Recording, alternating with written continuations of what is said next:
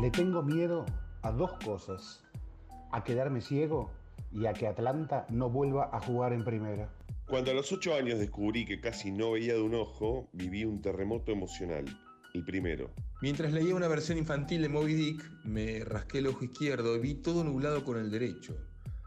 Llamé a los gritos a mi mamá que, incrédula, me pidió que repitiera lo de taparme el ojo con el que veía bien. Mismo resultado.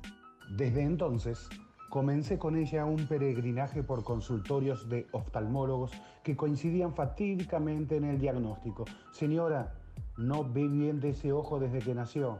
Parece que no se me desarrolló el nervio óptico. Pensé en el colegio, en cómo haría para ver el pizarrón. Después, calmado, inferí que no tendría problemas porque de hecho ya iba a la escuela y lo de la vista acababa de detectarlo en mi cama y porque me había rascado un ojo. En esa época iba a la cancha, pero no le prestaba atención al partido. Además, con el otro ojo, el izquierdo, veía también que en el caso de hacer foco en alguna jugada no encontraba dificultades para identificar a los jugadores, a pesar de que todavía no conocía sus apellidos con la compulsión de ahora, 35 años después, que sea hasta el segundo nombre de los suplentes. A los 15 años, mientras Atlanta se ahogaba en la B Nacional, la segunda división del fútbol argentino, yo usaba lentes de contacto en los dos ojos. El izquierdo, de todos modos, necesitaba apenas una corrección. Sin embargo, la obsesión de mi oftalmólogo era mi ojo derecho, el malo. Yo le decía así para no tener que explicar cuestiones técnicas. Con lo del ojo malo y el ojo bueno, resumía de manera categórica un asunto del que prefería no hablar. La idea del oftalmólogo fue experimentar con el ojo malo. Dijo entonces que el ojo derecho tenía que trabajar y decidió que había que anular el ojo izquierdo mediante gotas que inhibieran la visión ya sin lentes de contacto, tenía que usar anteojos que, de un lado, tenían un vidrio proporcionalmente tan grueso como la vergüenza que sentía al usarlos. Una de las peores consecuencias era que los partidos casi no los veía. El experimento de aquel oftalmólogo duró 10 meses y me condenó en ese tiempo a espiar a un Atlanta sin forma ni colores. Una de las cosas que me da orgullo de mi equipo es la camiseta, esa combinación perfecta de azul y amarillo, una estética para realzar contrastes y embelezar miradas, otras miradas. Yo veía la cancha como si fuera una pintura abstracta y los jugadores eran bultos que se movían sin que pudiera distinguirlos. Un Van Gogh en movimiento. A veces ni siquiera identificaba cuál de los dos equipos pertenecía.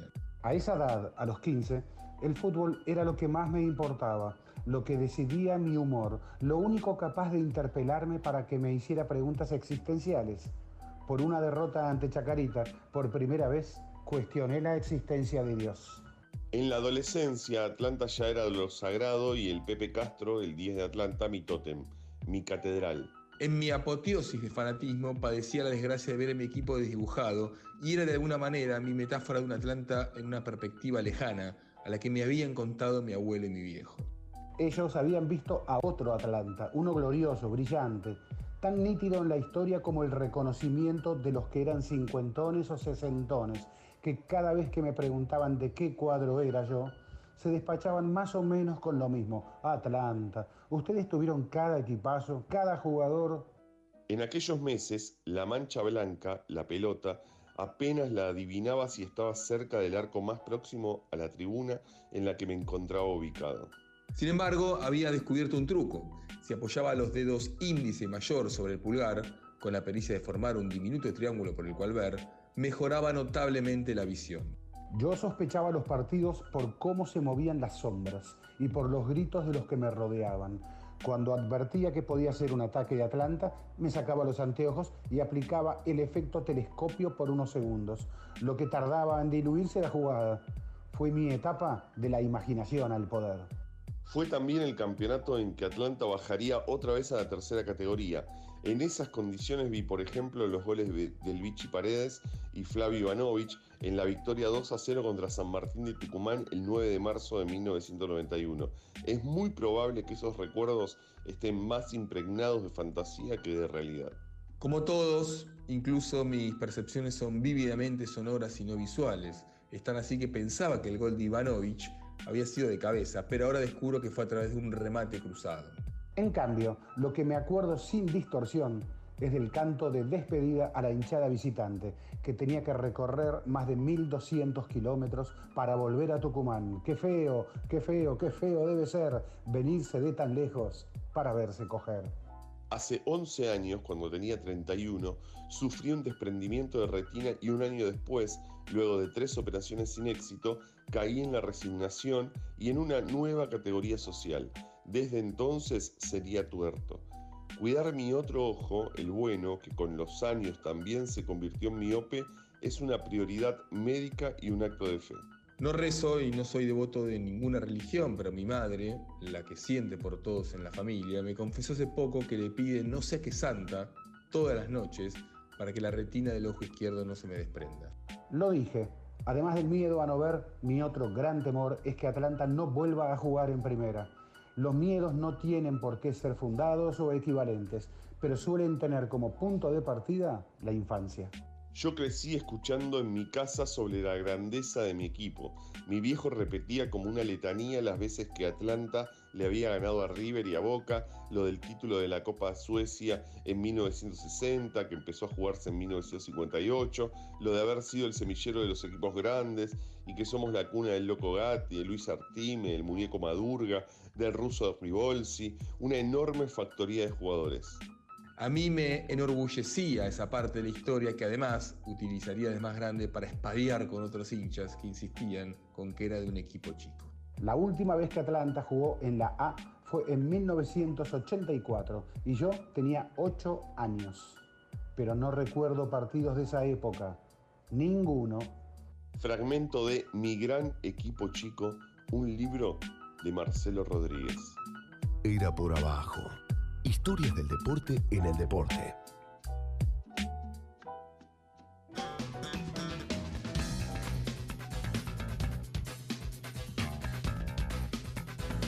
Buenas noches, Alejandro Wall, Andrés Burgo, eh, aquí Ezequiel Fernández Murs. Y si te parece bien, Ale, le daría paso inmediato.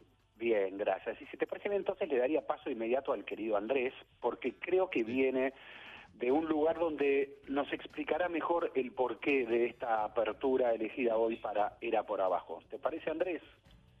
Hola, Ese, hola, Ale. Buenas noches, ¿cómo andan?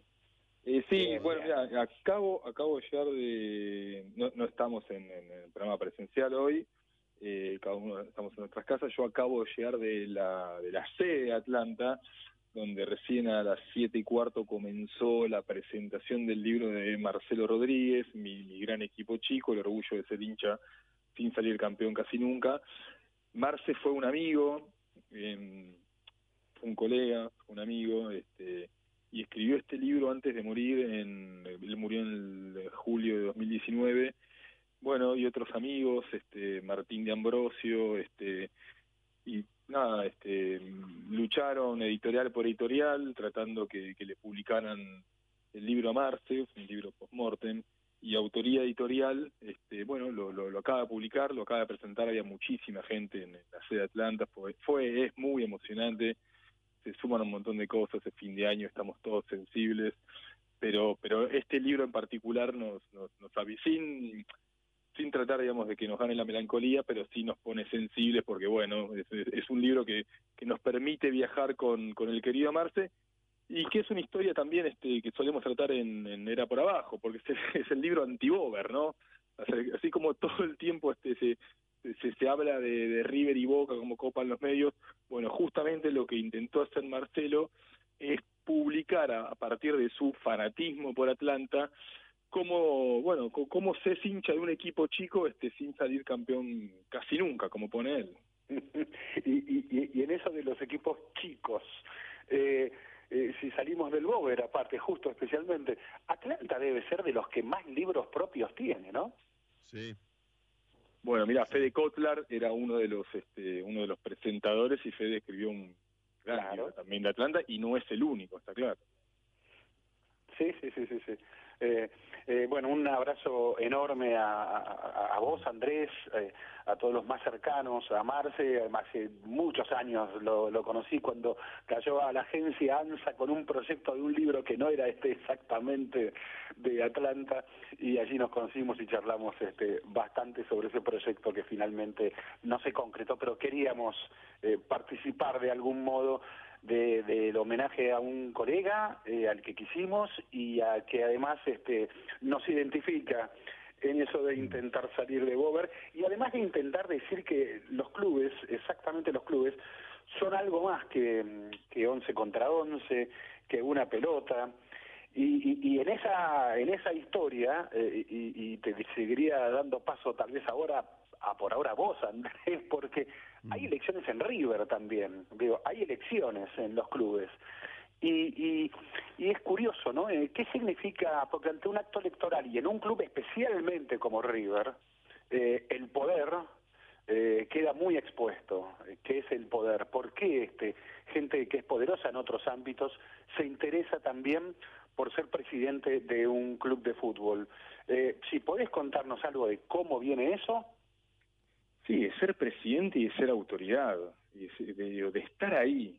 Y es gente con, con muchos millones, a ver, digamos, un equipo de fútbol es, entre otras cosas, una forma de ser política, ¿no? Y, y en las elecciones que mañana este, habrá en River, con resultado casi obvio, este, porque se estima que, va a ganar la fórmula oficialista, la que en este caso tiene, tiene a Jorge Brito como, candidato. Eh, bueno, agarrás las, este, los, los, primeros este, 15, 20 lugares de, la lista oficialista, pero también de las otras, y bueno, digo, hay un, un marcado este, eh, tinte entre político y empresarial, porque hay muchos CEOs, porque hay eh, distintas personalidades de la política de, todo tipo este, de, partidos. Eh, podés agarrar desde el, kirchnerismo, desde Juntos para el Cambio y, muchísimos de estos casos. Eh, es, yo ni siquiera te diría que es una, fórmula nueva, sino que es una fórmula que, que a River en todo caso, digamos, le, le, le, fue bien en, con, los últimos los últimos ocho años con, con Donofrio y en este caso lo repite, digamos. Está, está claro que Brito está entre las mayores fortunas del país. Eh, sus dos candidatos a vicepresidente, uno viene de, la política, como es este Ignacio Villarroel, que era de Juntos por el Cambio, hasta que fue echado por el PRO en aquel incidente de, del, gas pimienta, digamos, porque la gente de Boca, mucha más relacionada con el PRO, en, en este caso termina expulsándolo Villarroel, y Matías Patanián, uno de los eh, CEOs del Grupo América, de la Corporación América. Sí, igual eh, esto que, decís Andrés es interesante porque, mira, eh, sobre las, a ver, sobre las caracterizaciones o vínculos políticos dentro de una comisión directiva, y, como lo decís, en, en, el caso de la lista que encabeza Jorge Brito, eh, tiene, bueno, distintos eh, dirigentes con, este, que vienen de distintos palos, precisamente. Es algo bastante común, ¿no? En la construcción de, de las comisiones directivas de los clubes. Uno también lo puede ver en Racing, por ejemplo. Eh, puede ver este, gente que responde a Horacio Rodríguez Larreta, gente del kirchnerismo, Em, gente de distintos lugares, tipos que no vienen tampoco de la política o que no tienen desde ahí. Y es muy interesante también lo que sucede eh, en las próximas elecciones, que ya hablaremos más adelante, van a ser el 19 de diciembre, las de Independiente, porque allí está eh, Hugo Moyano por el oficialismo, eh, está mm, Fabián Doman, un periodista este, que fue vino, fue en su momento, también tuvo un cargo en la Embajada de Estados Unidos, como él mismo como vocero, en la Embajada Argentina de Estados Unidos, como, como vocero, Doman, venía del periodismo televisivo y estaba eh, como gerente en, en, Edenor, construyéndose ahí en un, con Néstor Grindetti, que es un hombre del PRO, eh, y con otros eh, también referentes del PRO. La lista abiertamente fue por Cristian Ritondo.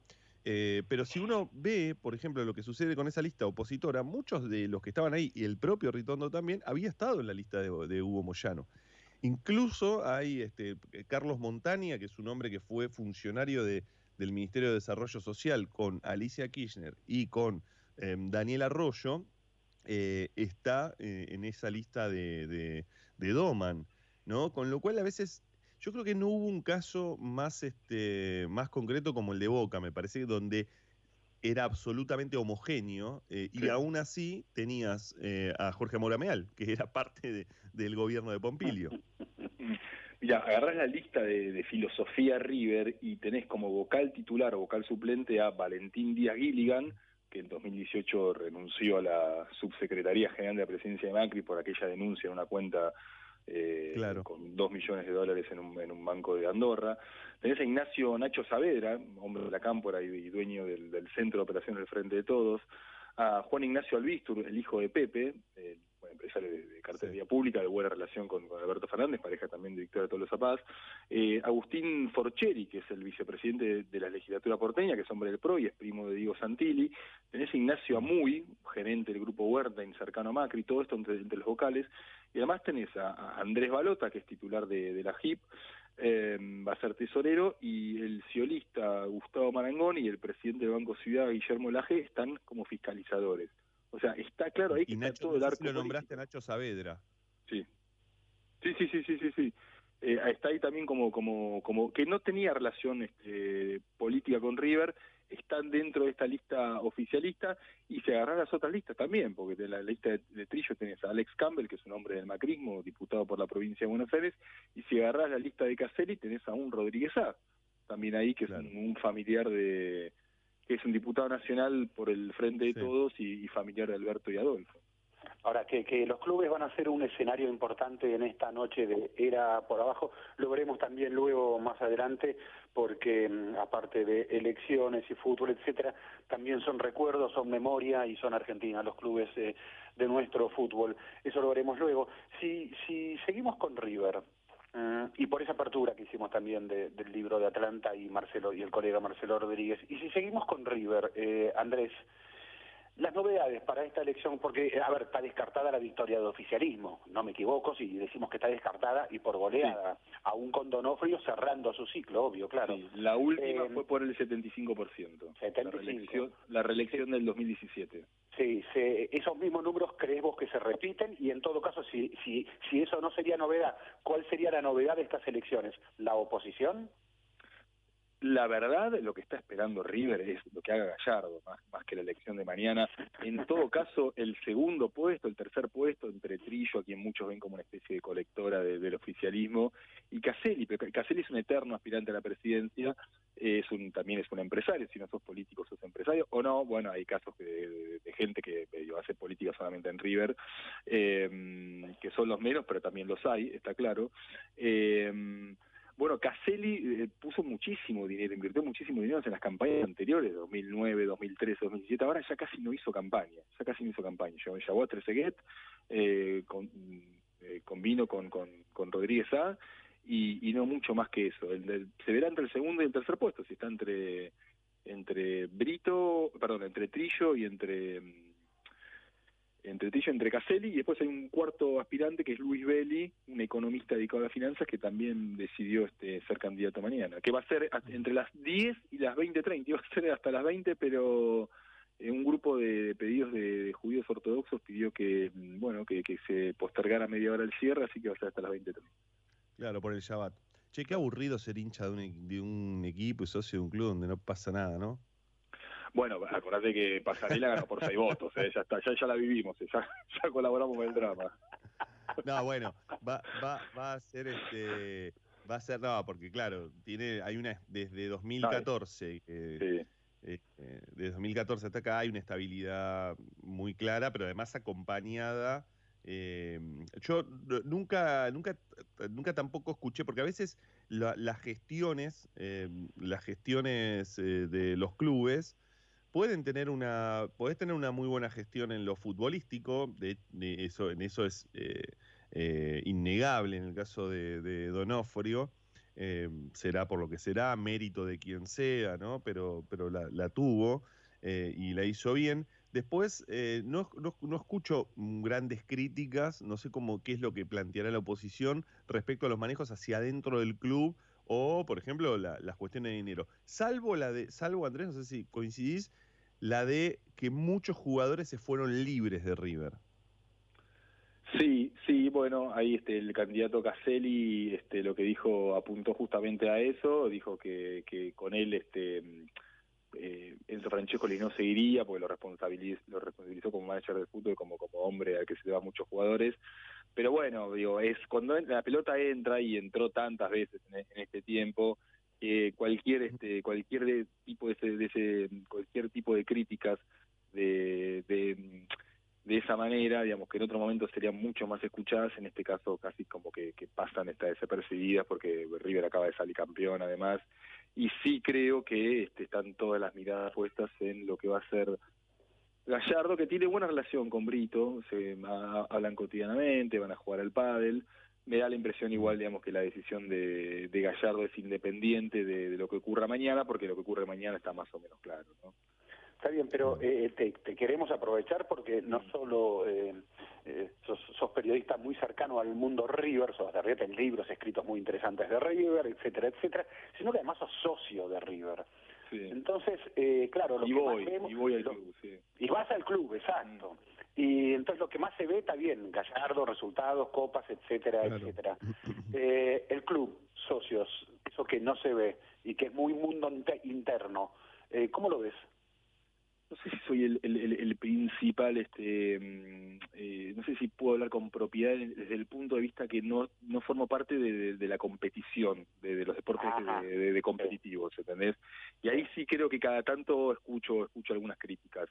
Eh, después digo, lo que yo veo es, es un monstruo de 5.000 personas que pasan por día, que, que tienen este una colonia con muy buena reputación, colonia para chicos de muy buena reputación, instalaciones que en algunos casos se han renovado como como la como los quinchos, eh, atenciones para chicos, a ver qué sé yo, yo mando a mi hijo ahí, la verdad lo, lo, siento como como una extensión de mi casa, digamos, pero pero sí también entiendo, digamos que este cada tanto escucho a, a, deportistas de, de por fuera del fútbol profesional que grimen alguna queja. Lo que pasa es que volvimos volvimos un poco a, lo anterior, digamos, o sea, el, el, as de, el as de espada, el as de bastos, el siete de oro, el siete de espada que tiene esta esta eh, esta administración es por un lado Marcelo Gallardo eh, y, por otro lado que River viene de Aguilar y de Pasarela eh, y, que mm. además hubo continuidad digamos porque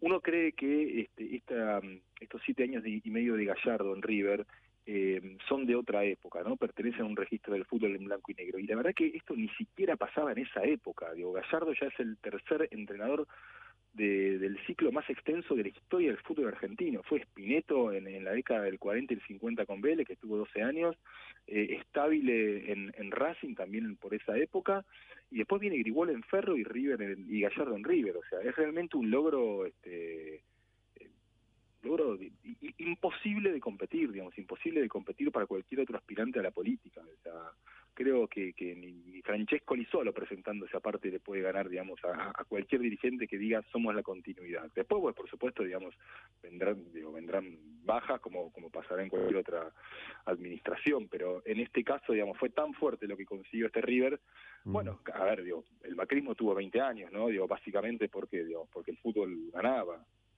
en Boca, digo. Sí, sí, sí, claramente, sí. Eh, sí, sí, había, otra, había otras cuestiones también en, ese aspecto, pero es verdad. Ahora, eh, acá quedan de, de, lo que de lo que surja de acá, bueno, este, está bastante claro quién es, eh, cuál es la lista favorita y me parece que, que ahí no hay demasiada demasiada discusión. Entiendo que River de todos, no sé cómo se maneja con, con las cuestiones de minorías, ¿no? En el caso de River y demás. Eh, pero también ahí se, verá algo, mm, cambiarán algunas caras incluso dentro de comisión directiva, vocalías y demás, pero bueno, sigue estando las dos cuestiones, ¿no? Sigue estando qué va a pasar con ese Gallardo, por un lado, eh, a partir de, del año que viene o a partir de, este mes, eh, y qué va mm, a pasar con Rodolfo Donofrio, porque está claro que Donofrio, más allá de, de tener eh, la referencialidad que tiene en River, es una figura que empezó a tomar un lugar más preponderante y me da la impresión, y él mismo por las señales que él dijo, que, que va a dar un paso hacia la política más general. Sí, no, no, queda claro dónde, ¿no? Porque él, él se, se, se autorreferenció de distintas maneras, por ejemplo, de, centro y moderado, se, se, definió en el 2018, después dijo, soy peronista radical y, socialista, pero sobre todo desarrollista, eh, suele elogiar las figuras de, del Frente de Todos, pero también de Juntos para el Cambio, no queda claro este para para dónde para dónde va a enfilar este Donofrio, eh, mm, por lo que me contaron de Brito, es una persona también de centro, que no, no, no, que se lleva bien este con, con, políticos de todos los partidos, no, no tan así con Macri, no tan así con Macri, que tendría como cierta, cierta mm, buena, cierta simpatía con el peronismo, pero tampoco es peronista. Eh, es una persona bastante tímida, este, que, que llegó a River, este, bueno, claro, de la, de, la mano de, la fortuna de, su padre, pero también a partir de una vocación que le surgió al día siguiente del descenso de River. Eh, el hermano menor le dijo, ¿qué hacemos ahora? Dijo, bueno, hay, que meterse adentro. Y ahí este tenía un par de amigos, este, él iba a, la, iba a ver a River a veces a la Popular, a veces al palco del, al palco del padre, en el Monumental, y a partir de Santiago Pobre, que es, el actual este, presidente de Relaciones Públicas de River y que estaba en la comisión directiva de River, que era opositor a Pasarelli y renunció después del descenso, formaron una, agrupación que se presentó en diciembre del 2012. Como se dio cuenta que no le iban a dar a Donofrio, se unió a Donofrio, lo mismo que hizo Patanián, fueron sus, vicepresidentes eh, en la primera gestión. Brito llega a la llegará a la presidencia con ocho años como vicepresidente y bueno, y, al mismo tiempo la, la, gran incógnita, la mayor incógnita en los últimos ocho años de River, que es este si sigue Gallardo o no, y en ese caso, mm. ¿quién elige? Porque es una decisión sí. complicadísima. Eh, eh, déjame, meter, déjame meter un bocado con esto, porque Jorge Brito es hijo de Jorge Brito, mm, fallecido en, en un accidente mm, de, de helicóptero, y era eh, uno de los eh, banqueros más importantes del país, con un gran vínculo con Sergio Massa, un vínculo muy, cercano. Mm. y, el hijo también, bueno, continuador del Banco Macro, ¿no? Tigre es el sponsor, el del Banco Macro en Tigre es el sponsor del 2008, no no no hay sponsor en camiseta del fútbol argentino que tenga este tanta mm. eh, tanto convenio. Sí, Mac, eh, estamos hablando de alguien que este, dejó una, unos activos por más de 260 millones de dólares, considerado en, su momento entre los 10 argentinos más ricos del mundo. Claro, exactamente. Y, y, una persona con la que sí tiene un diálogo frecuente dentro de lo que se puede ser frecuente con eso, eh, Donofrio, es con el Papa Francisco. Así que hay que seguirlo por ahí.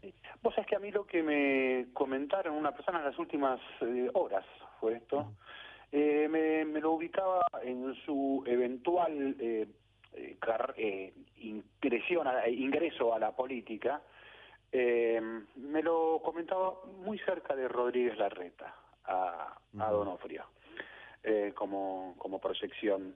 Eh, y, y, cito, me citó un par de, datos y es una persona que lo conoce bastante a, Donofrio, quien me, quien me decía esto y me decía que no debería sorprender esa situación porque uno lo ubicaba en un sentido más cerca de, del, en todo caso del frente de todos que del macrismo, digamos, ¿no? Pero eh, no, no, me decía que con la reta la relación es fluida y que hacia allí este, podría llegar claramente a estar orientada la intención, si, si está, si, si, si, se concreta, de, de Donofrio de ingresar a la política.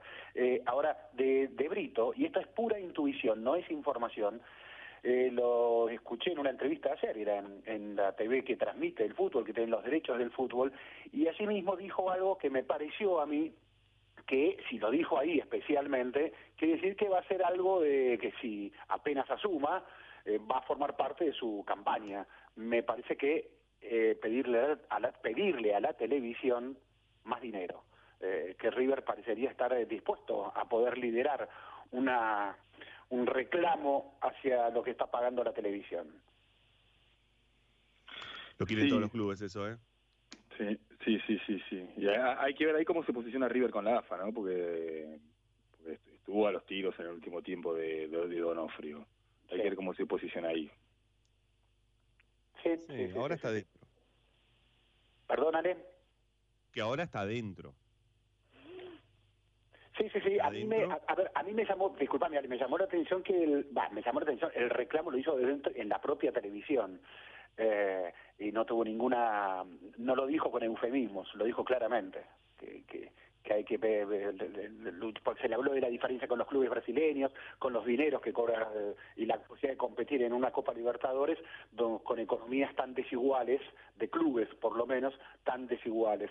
Eh, y allí fue donde expresó claramente que eh, debería el fútbol argentino recibir más dinero de los ingresos televisivos y lo dijo en el propio uno de los canales que forma parte eh, de, ese contrato que paga derechos no eh, es una una actuación de la de una de las partes que no está a ver cómo podríamos decir leía en las últimas horas que a ver digámoslo con nombre propio eh, Enrique Saco hombre de TNT forma parte en Independiente que decías vos sale antes de la de la, de la lucha política, las elecciones que se vienen en, en, Independiente, y bueno, Saco forma parte, formó parte y está ahí en el armado opositor a Moyano, sí, claro, hay, hay, hay fotos, imágenes.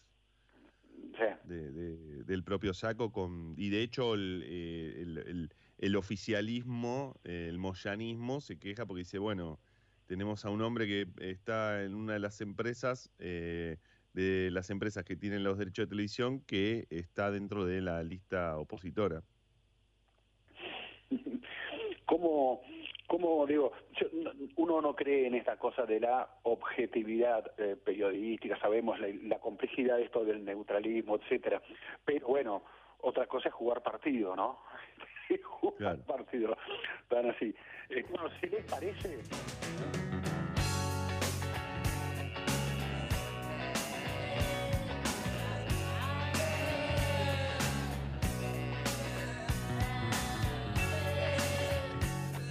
Era por abajo.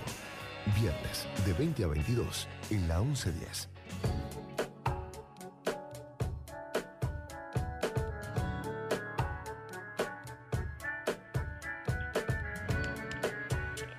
Retomamos en Era por abajo y bueno, aparte de elecciones y etcétera, el, el fútbol argentino celebra su final femenina este domingo. Eh, y estamos comunicados con una de las finalistas, con Paulina Gramaglia, atacante de Guay, Urquiza, que juega contra Boca Juniors. Boca es experimentado, Boca es como que, no sé si decir candidato por esa veteranía o mayor, está más curtido en finales.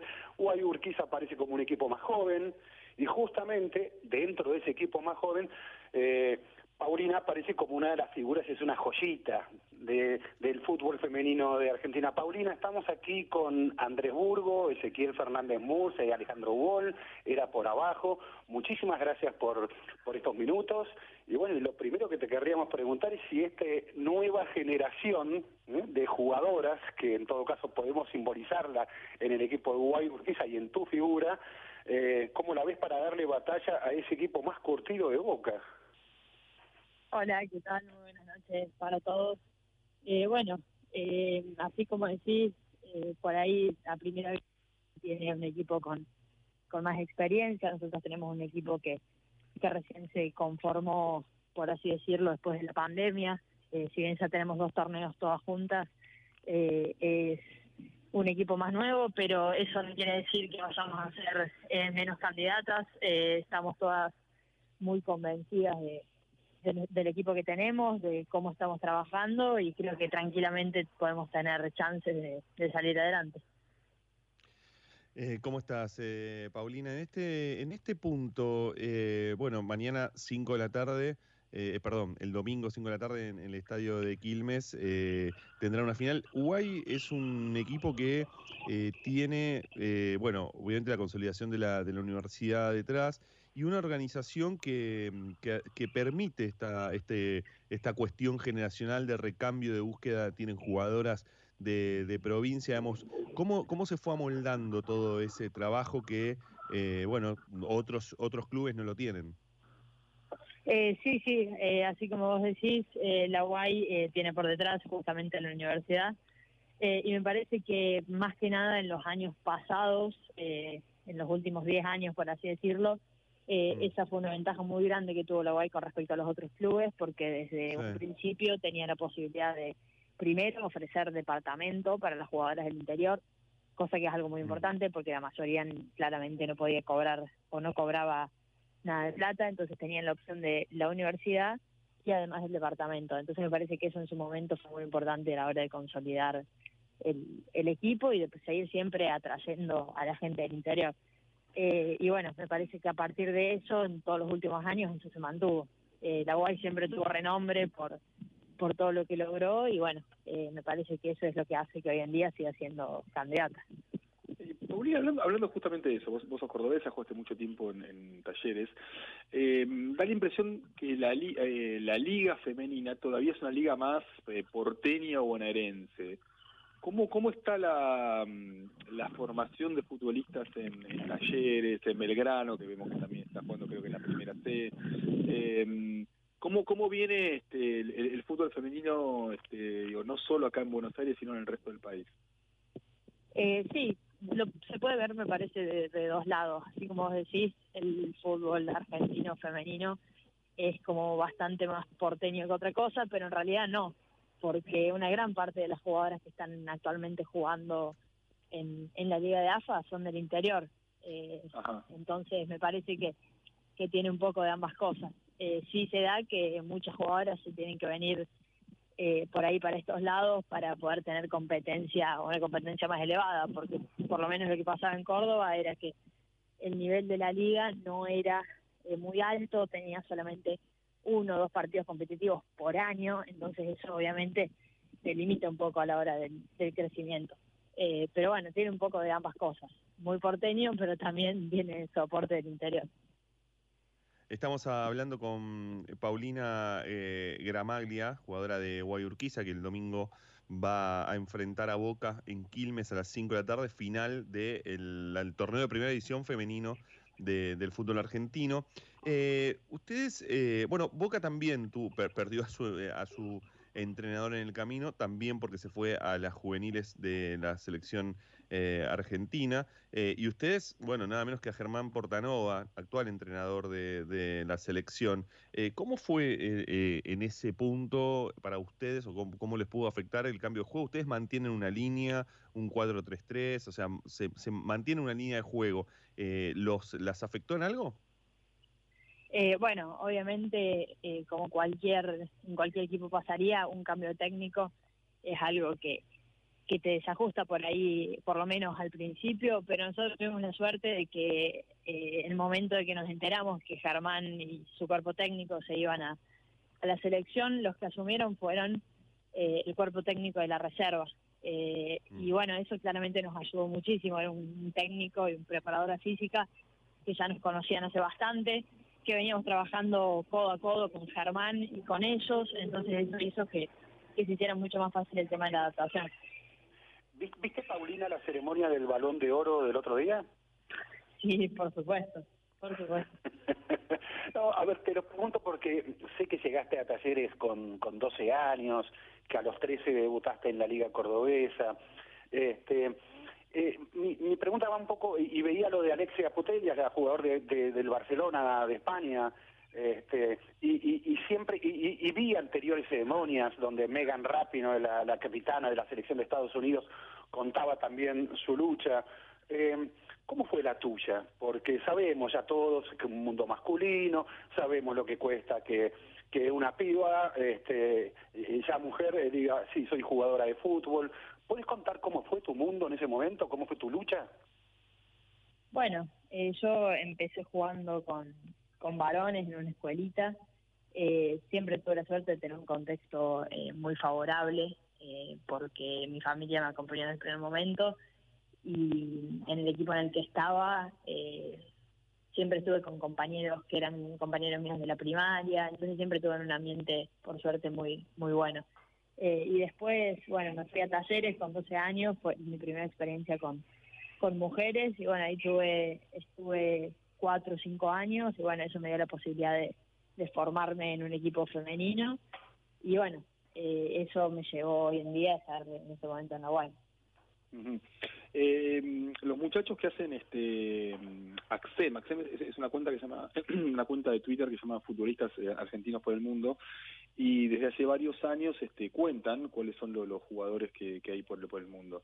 El otro hicieron este, su último censo, el censo 2021, contabilizaron 4.346 eh, jugadores argentinos, de los cuales 124 son mujeres. Eh, cada vez más es una, una posibilidad, digamos, de de, plantear o de aspirar a, vivir del fútbol en, otro país, me imagino, ¿no?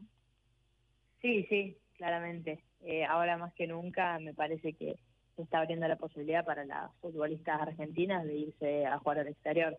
Me parece que la participación en el Mundial pasado hizo que, que se diera un poco ese, esa emigración de, de jugadoras hacia el exterior. Bueno, y además eh, lo notamos hasta en las conversaciones porque ya eh, hablamos del torneo de fútbol femenino, hablamos de juego, hablamos de, de, bueno, de, lo cotidiano, ¿no? Porque si no era todo el tiempo estar discutiendo y hablando de lo que significaba ser jugadora, y me parece que eso también forma parte, por lo menos en, en la cuestión del relato periodístico, forma parte del avance del fútbol, no sé cómo lo ves vos. Sí, sí, sí, sí, totalmente, totalmente. Y, Alexia, eh, perdón, perdón, Alexia, me quedé enganchado con Alexia. Paulina. sí. Eh, eh, creo, a ver si la memoria no me traiciona, en la sub-20, creo que fue la previa del sudamericano, compusiste, formaste parte de la composición de alguna canción y, y esa canción tenía que ver con el feminismo. ¿Cómo? ¿Cómo? Perdón, que se cortó y no escuché bien. Sí, te preguntaba si la memoria mía no me traiciona y vos me ayudarás, ¿no? Si en la previa del, un del sudamericano, sub-20, si eh, formaste parte de la composición de una canción que en un momento escuché me pareció en las redes, y, era una canción con un contenido feminista, ¿puede ser? Sí, sí, sí, e, esa canción efectivamente fue así, pero no, yo no formé parte de la composición, yo en ese momento estaba en la sub-17. Ajá, ¿Y, ¿y qué puede ser que sí hayas tenido poseos este, donde, donde hablabas del feminismo eh, en, en, el momento en el que aparecías vos como jugadora? Sí, sí, así es. ¿Sí? ¿Y cómo, cómo, cómo, cómo, cómo, cómo es ese tema con tus compañeras? ¿Cómo es ese tema ahora que sos finalista del campeonato de fútbol de Argentina?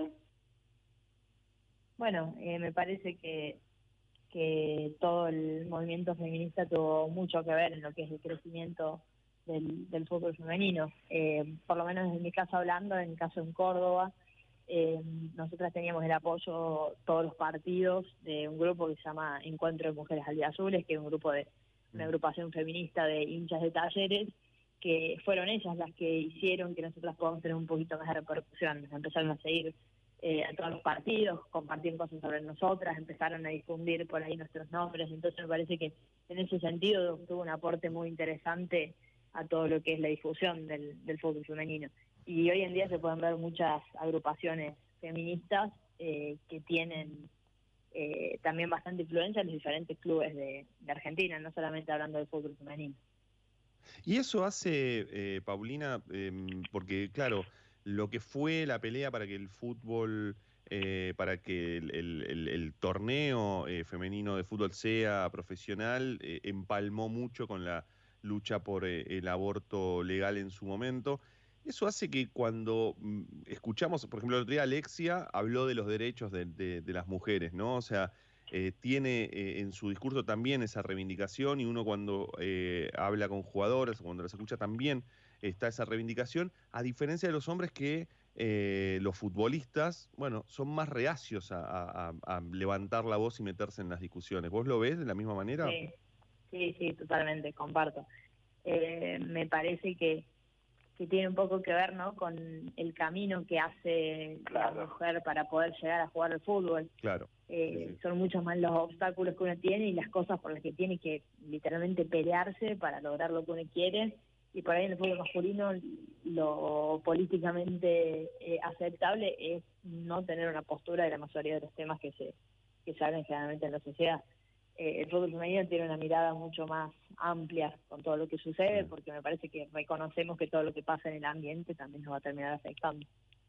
Y, el, domingo a las 5 de la tarde. ¿eh? Perdón, discúlpame Ale, y en ese contexto me dan ganas de preguntarte, eh, cuando nos escuchás a nosotros, eh, periodistas eh, hegemónicamente masculinos, prácticamente, si bien ahora, desde en los últimos años hay una importante mayor presencia femenina, pero ahí sigue habiendo un claro dominio masculino. Y cuando nos escuchás a nosotros hablar de fútbol femenino, a nosotros digo, no, exactamente a nosotros, a, Ale, Andrés y yo, Ezequiel, eh, sino en general, digo en general. Eh, ¿qué, te, ¿Qué escuchas? ¿Te gusta lo que escuchás? Sí, sí. A ver, eh, me parece que a la hora de, hablar de fútbol femenino puntualmente, lo único que hay que hacer, al igual que para hablar de fútbol masculino, es conocer, conocer a las jugadoras, conocer sus contextos, conocer eh, sobre la competencia, no hace falta más que eso.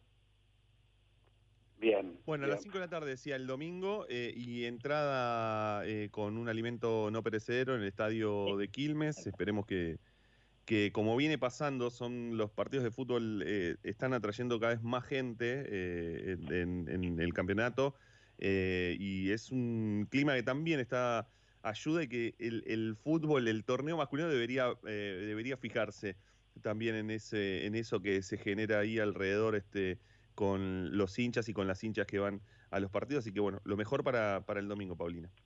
Bueno, muchísimas gracias. Hasta luego, gracias.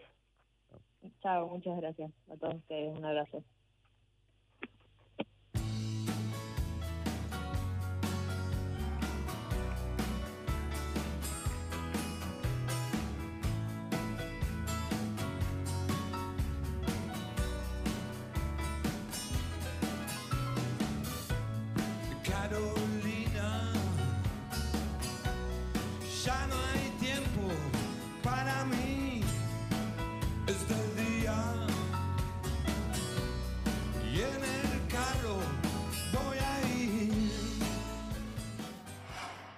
Hemos salido a defendernos. Queda claro que aquí no hay devaluación, que se mantiene la convertibilidad y la paridad peso-dólar, que se ha derrotado a la especulación.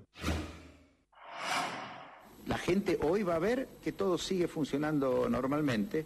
El fin de semana estuvo muy asustada, eh, el viernes eh, hubo pánico en la Argentina, pero hoy eh, recomienza la vida normal. Lo que la gente piense de mí, a mí no me preocupa. Yo tengo una responsabilidad, trabajar por la gente y resolver los problemas de los argentinos.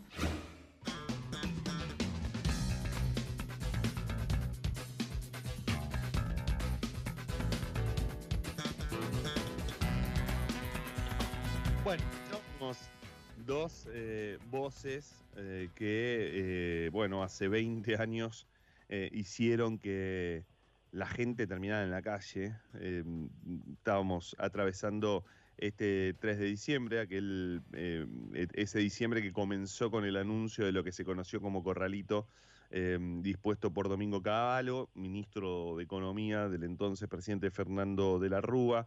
El clima se iba a poner bastante más tenso con el correr del tiempo, había mucha movilización, mucha eh, movilización inicialmente en de los sectores populares, pero claro, se comienza a sumar ahí eh, los ahorristas, pero había un grupo de gente que estábamos, no, digo que estábamos todos en otra, ¿eh?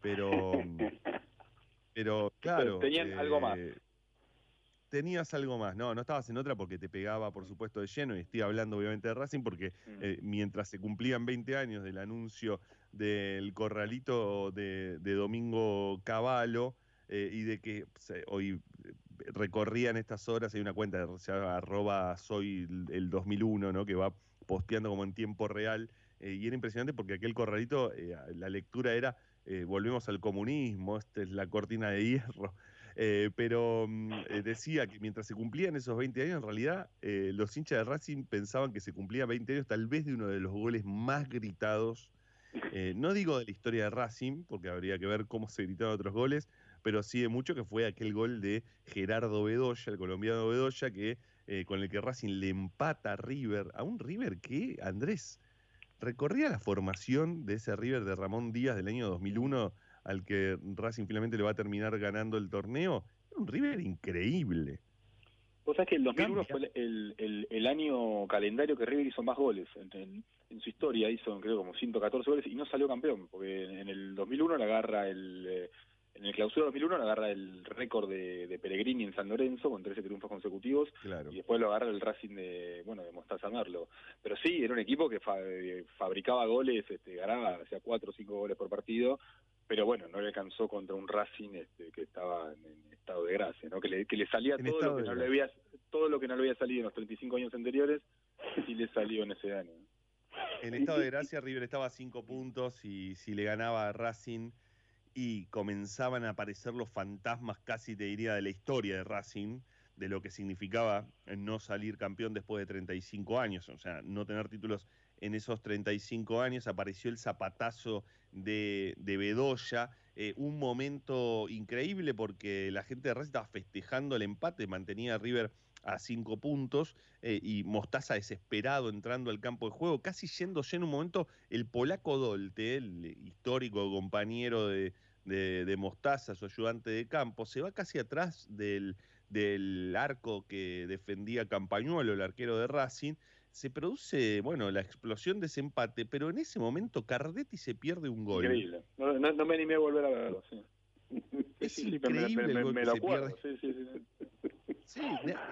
sí te, digo que muchos los que estamos en la cancha no nos dimos cuenta de lo que había pasado en ese momento y a Cardetti mismo, eh, tiempo después, dice que la, humareda que había de, las bengalas y demás también lo terminan confundiendo Finalmente el Racing eh, empata ese partido, eh, va a llegar, obviamente vamos a ir avanzando, ya llegará la fecha, porque eso que sucedía políticamente, económicamente y socialmente en la Argentina también iba a impactar en el torneo, ¿no?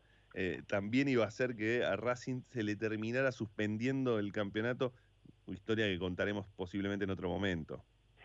no sé si en otro momento, pero algo podemos decir también. A ver, eh, yo primero eh, querría decir que la palabra corralito me produce cierto fastidio.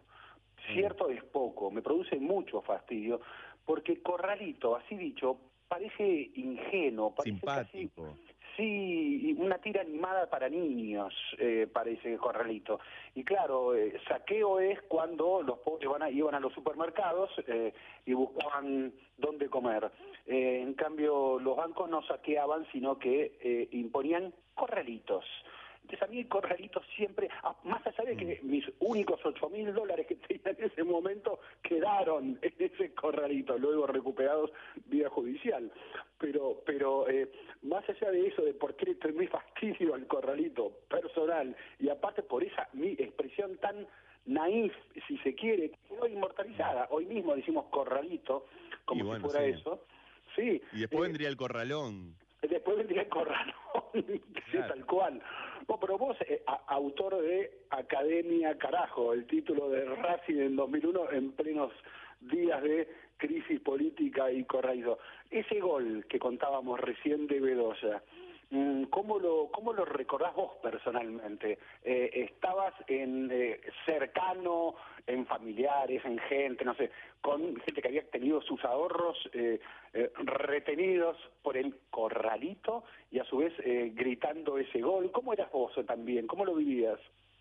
Bueno, era, eh, me parece que todos formábamos parte de lo mismo, todos teníamos alguna situación eh, eh, de un familiar, en mi caso mis padres básicamente, en esa situación, pero no era tanto el problema, la verdad es que no, era tanto el problema de los ahorros. Personalmente yo en ese momento recién salía al mercado laboral, hacía muy poco tiempo que salía del mercado laboral, ya cobraba, ya me, me, habían pagado alguna cosa en patacones, te diría. que no te los aceptaban cuando querías em, comprar una entrada para entrar. Bueno, yo de todos modos en ese momento era, era socio. Había muchos problemas, empiezan a haber muchos problemas porque vos podías sacar esos 250 pesos, creo que semanales.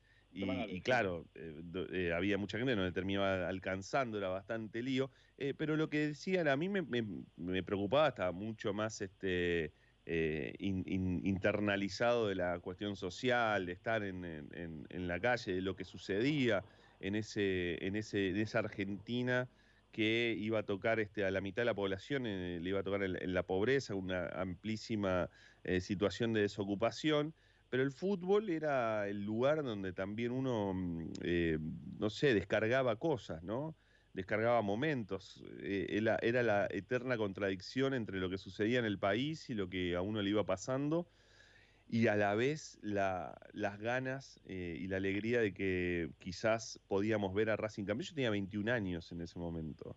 Y cuando uno se puede empezar, recién a los 21 años lo, lo, podía ver campeón. Bueno, estábamos muy en esa, ¿no? En el que de la mano del paso a paso de, de Mostaza Merlo. Hay una historia que está detrás de ese gol de, de, de Bedoya, que eh, que, es, que en realidad tiene que ver más con, el partido con Vélez, pero que tiene su, su, este, digamos, su momento previo en ese, en ese partido entre Racing y River, que es la historia de Alberto Barrientos, el juez de línea de, de Racing Vélez. Racing sale campeón con un gol claramente en offside. Lo Edgeworth hace el gol de Racing, está un metro adelantado, y el juez de línea que decide convalidar ese gol era hincha de Racing lo cuenta mucho tiempo después, me lo termina contando para, el libro Alberto Barrientos, y Alberto Barrientos tenía sus historias en el fútbol argentino, se había peleado con Macri públicamente por aquel partido entre Boca y Vélez, ¿se acuerdan? El, el partido del 5 a 1, ¿no? Donde dirigía Castrilli. Exacto. Y, y, un ejemplo que me da cuando le iba preguntando qué cosas le, le habían pasado, qué, qué cosas le había tocado vivir mientras dirigía a, Racing, eh, Barrientos, que por supuesto eh, sostiene que aquel, aquel offside de él fue un error, ¿no? Este, eh, no, no, no, que no había nada raro detrás. Pero la, la cuestión que, que, decía qué cosas le habían tocado vivir fue alguna vez que se peleó con algún jugador, por ejemplo con el Chelo Delgado, cuando ya jugaba Boca, y gritándole, yo soy de Racing de verdad, le decía el juez de línea. Pero lo más gracioso fue en el gol de Bedoya, los jugadores se tiran en una montaña arriba del colombiano de, Gerardo Bedoya. Eh, y eh, nada, se genera un festejo alocadísimo. Yo estaba del arco de, la parte de atrás, del, otro lado, digamos, donde estaba la, gente local, ¿no? O sea, lo vi de espaldas a Bedoya. Eh, y entonces él se acerca a, los jugadores de Racing y le dicen, muchachos, apuren, porque van a terminar adicionando, Baltasir el, el árbitro, van a terminar adicionando cinco minutos y no van a terminar ganando. Eso se lo dice a los jugadores, apurándolo, y fui al, al video, al, al, registro que está en YouTube del gol, y efectivamente Alberto Barrientos se acerca a los jugadores y uno ve que le empieza a hacer palmadas y a empujar para que salgan a jugar, porque si no, Baldassi iba a terminar adicionando y a Racing le iba a terminar empatando, era la historia de la vida de Racing casi eso. Claramente. Y bueno, y, una historia este similar, no, no, no tan no tan efusiva, no tan este porque la verdad es que salvo los hinchas de River me da la impresión que, que, que, todo el y los Independiente obviamente. Casi todos estaban hinchando por Racing para que para que se terminara esa maldición injusta.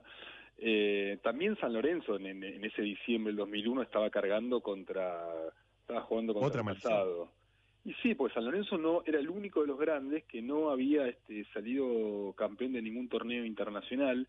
Y llega a la final de la Mercosur eh, que era un torneo menor, es cierto, yo no, no, no era la Copa Libertadores, una, deuda que, en cierta forma San Lorenzo este, saldó recién en 2014, pero bueno, tenía la chance de salir campeón de, la Mercosur.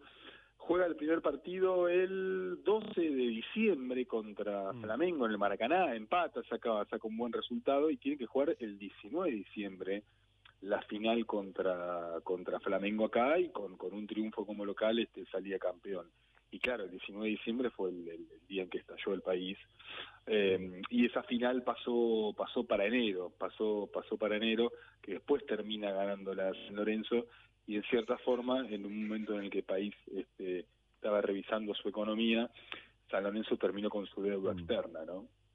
sí, sí eh, San Lorenzo no logró jugar en ese momento porque, claro, Flamengo volvió, tuvo que volverse. Se escapó, claro.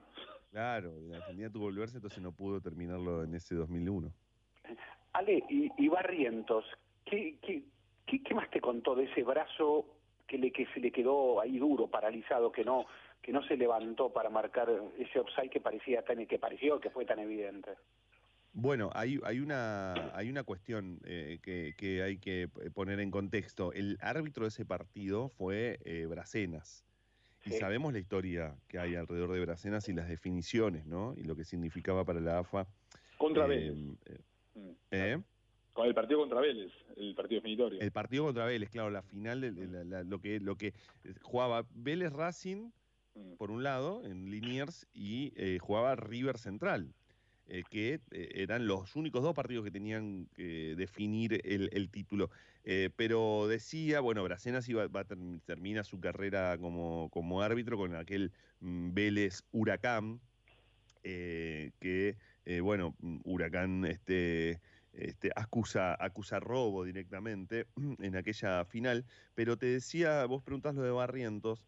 Hay una, una cuestión que es que el Barrientos da dos explicaciones. Una es técnica.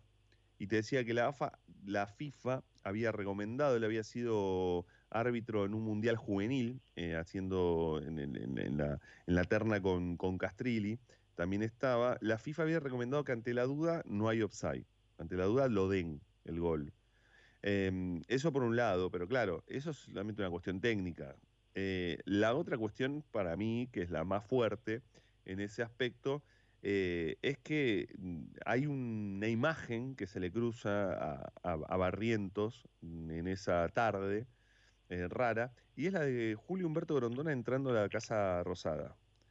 Eh, Grondona ingresa, va a la Casa Rosada, citado por quien er, era, había sido presidente provisional durante dos, dos días, mm, Ramón Puerta. Eh, Ramón Puerta reúne a Fernando Marín, presidente de Blanqui Celeste, la gerenciadora de Racing. Eh, reúne a. Eh, va Domingo, ay, no me puedo acordar el nombre del dirigente de, Domingo Díaz, de, por River, el presidente era, era Aguilar. y termina, y va a Grondona, por supuesto, la, la gestión. Mirá vos ahora mirándolo 20 años después, ¿no? La gestión para que se pueda dar esa reunión la hizo Mauricio Macri, que era presidente de Boca, un hombre eh, amigo, un amigo eh, con vínculos de negocios con, con, Fernando Marín, también vínculos con Ramón Puerta. Marín le pide favor, terminan armando eso. Eh, va a la Casa Rosada un sábado a la mañana, se reúnen y deciden que Racing pueda jugar el 27 de diciembre con Vélez y River Central y, partidos de, mm, de, ascenso también terminan resolviendo.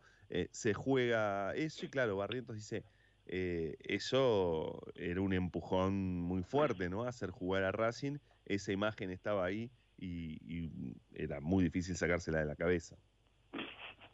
Nada que agregar, su señoría. Este martes eh, decías Ezequiel, Andrés, que tenemos un Racing por el otro costado, ¿no? Em, porque este martes en, la sede de Racing a las 18.30, en realidad en el campo de juego del cilindro de Avellaneda, eh, va a haber entrada libre eh, y sin límite para el público, va a suceder una de esas cosas por las cuales uno eh, mm, reivindica también por qué los clubes son asociaciones civiles sin fines de lucro. y va tal vez a resarcir algo que debió haber hecho y deben hacer muchos clubes hace mucho tiempo, porque Racing va a homenajear a 45 socias y socios que fueron detenidos, desaparecidos durante la última dictadura militar, va a restituirle la condición de asociados y de asociadas. Em, y esto la verdad es que, bueno, al, margen del orgullo que uno puede sentir por su club, pero también por, por el fútbol argentino y por otros clubes, porque ya lo han hecho otros clubes, vos has estado ese, creo, en un emocionante eh, homenaje de Banfield a sus detenidos desaparecidos. Sí, em, solo, diría, solo diría que fue uno de los momentos más, más emocionantes que me tocó estar en 40 años de, periodismo en, un, en una serie de un club de fútbol.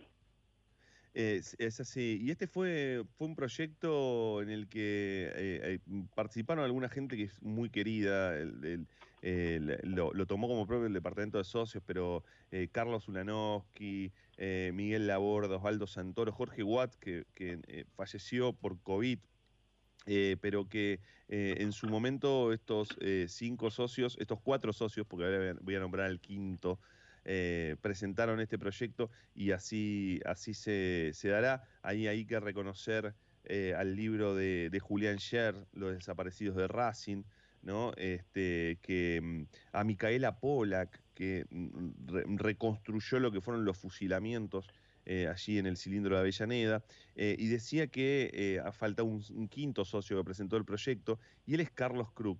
Carlos Krug es socio vitalicio de Racing, es hermano de Alberto Krug, socio detenido desaparecido, y uno de los que presentó este proyecto. Carlos, estás conectado aquí con Eda por abajo, te saludamos con Ezequiel Fernández Murs, con Andrés Burgo, y lo primero que, que te pregunto en este punto es ¿Qué sentís ante esta, ante esta situación? Porque llega el momento. Mm, bueno, ante todo, buenas noches a todos. Eh, y bueno, una emoción muy, muy grande. Es decir, para mí es como que se cierra el círculo. Es decir, yo digo que el próximo partido de Racing como local voy a estar con mi hermano, porque voy a llevar el carnet de mi hermano en mano. Así que el primer partido de local de Racing lo voy a llevar y para mí representa mucho esto, muchísimo. Para nosotros, que desde chiquito fuimos hincha de Racing, imagínate. Así que... Carlos, eh, eh, eh, ¿a qué edad, a qué edad lo, lo, lo, secuestran a, tu hermano? Mi hermano tenía 76, 20, 50, 24. 24, años más chico que Imagino momentos tuyos con tu hermano en el cilindro. Sí, la verdad que sí, muy, eh, o sea, digamos, de la época antes de, la militancia nuestra íbamos siempre juntos con mi viejo. Eh, sí, tuvimos miles de anécdotas, tenemos. Y después que mi hermano estaba militando y por razones de seguridad dejó de, de frecuentarnos, el único lugar que nosotros nos veíamos era en el cilindro. Es decir, mm. se la rebuscaba, nos llamaba por teléfono, ya mirá que mañana voy y o el domingo, el día que sea, ahí estábamos en la cancha. Nos encontrábamos ahí, pues terminaba el partido y después cada uno por su lado, mi viejo, mi hermano y yo, ¿no? Eh, Ezequiel te saluda, Carlos, primero te felicito ah, este, por, por, la lucha, por la por llevar adelante toda esta iniciativa. Eh, como le decía a Ale cuando Banfield hizo esto hace unos años, eh, juro, eh, juro que fue uno de los momentos de una emoción, pero impresionante. Esa, esa sensación de reparación este, que, que no tiene que no que no tiene llena todo en un sentido, porque es reparar, es simplemente reparar, porque porque inclusive Banfield pidió disculpas por haber reparado tan tarde, como dijo su presidenta en ese momento, Lucía Barbuto. Eh, entonces me pareció lo más interesante decir, pedimos disculpas, o sea, no, es que nos estamos inflando el pecho eh, por hacer esto, sino que pedimos disculpas por haberlo hecho tan tarde, decía ella, ¿no? Eh, y me pareció un gran gesto, un gran, gran gesto. Sí, sí, la verdad que sí, para mí también. Sobre todo por los clubes, porque los clubes mucho, viste, nada que ver. Recién, hace un poco, poco tiempo, empezaron los clubes a, a tomar mm, cartas en este asunto, ¿no? Eh, que me parece importantísimo. Y bueno, nosotros a través de esa nota que hicimos surgió todo esto. Mirá, mirá dónde terminamos, ¿no? Sí, Ale, Ale mencionó al, libro de Julián Gera, Los desaparecidos de Racing, sí, Y, yo recordé que una de las cosas que más me emocionó de la historia que cuenta de ustedes, de vos y tu hermano, eh, es que siendo ambos peronistas tenían diferencias eh, respecto de, los riesgos que se corrían por seguir eh, lucha armada. Este, y, que en esas diferencias, aún ahí en esos tiempos se veían en Racing entonces me gustaría que me recuerdes qué significaba Racing para tu hermano en esos momentos de, donde la vida corría peligro. Y para, digamos, o sea, siempre la militancia, más allá de la diferencia que teníamos, siempre la militancia era se tomaba con, digamos, con amor, con felicidad, ¿viste? Entonces, para ir a la cancha era primero como de salir un poco de eso y bueno, y seguir el curso de la vida normal que teníamos. Nosotros éramos militantes de barrio, digamos, y siempre eh, la vida nuestra fue el racing, el fútbol, eh, los amigos. Es decir, eso no lo perdimos. En esa época que vos te referís, había muchas organizaciones, viste, que eran muy estructuradas, viste, muy que este, el libro este, lea aquello, y nosotros éramos más de barrio, ¿viste? Entonces yo te cuento una anécdota de cuando nosotros militábamos en el MR, no sé si te sirve, en el MR17, eh, que era muy estructural, ¿viste? Hace esto, hace lo otro, qué sé yo. Y yo me acuerdo que jugaba Racing en esa época que televisaban los partidos uno los viernes, creo. Y bueno, una vez tuvimos una reunión en mi casa, que juntábamos los compañeros, y bueno, viste, le dimos el libro a cada uno, lean esto y después vemos cómo seguimos y nos fuimos a ver el partido, viste. Vos te imaginás que cuando el superior nuestro, que en ese tiempo tenía, viste, los, encargados, digamos, no me acuerdo bien el, el, nombre, eh, no era encargado, era exactamente el, superior nuestro, militante, claro, se enteró, viste, siempre hay algún botón, no sabés, viste, tuvimos un despelote. Pero bueno, Racing era eso para nosotros, viste estaba la política, pero Racing era una cosa excepcional.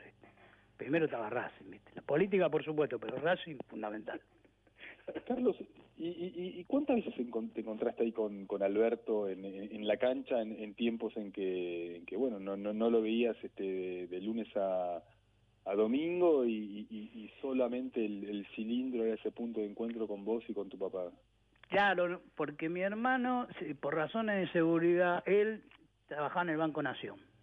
Por razones de seguridad, deja de trabajar en el Banco Nación y bueno, alquila en, un determinado lugar. Y la única conexión que teníamos era un llamado telefónico que él hacía a la casa de mi viejo.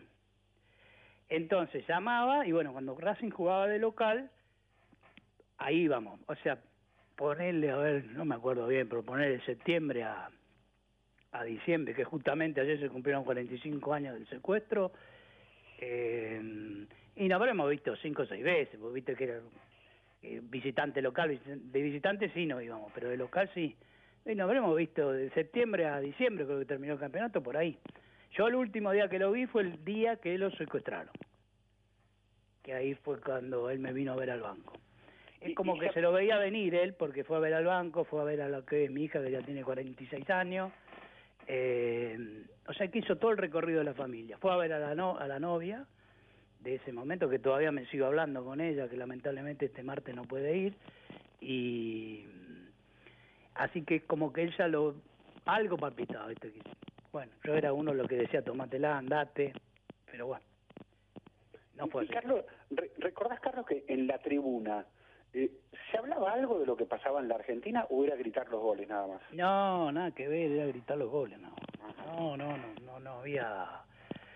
Eh, de los, digamos, las desapariciones, no, no existía nada.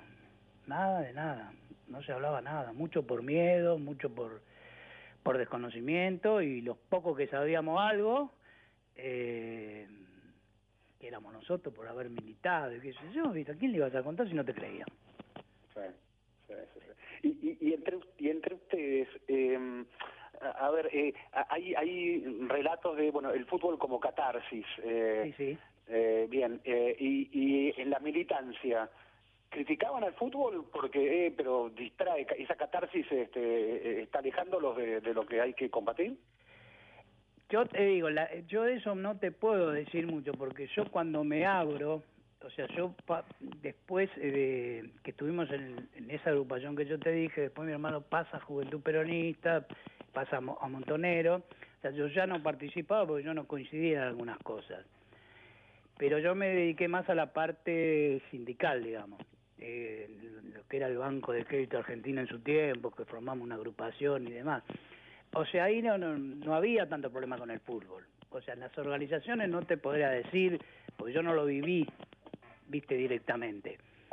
Pero algunos compañeros, tengo entendido, de todo, la, de, la élite, digamos, de, militancia, sí, porque era como que ibas a ver el fútbol y te olvidabas de la revolución, ¿viste? Estas mm. cosas que son inentendibles, ¿viste? Para mi punto de vista.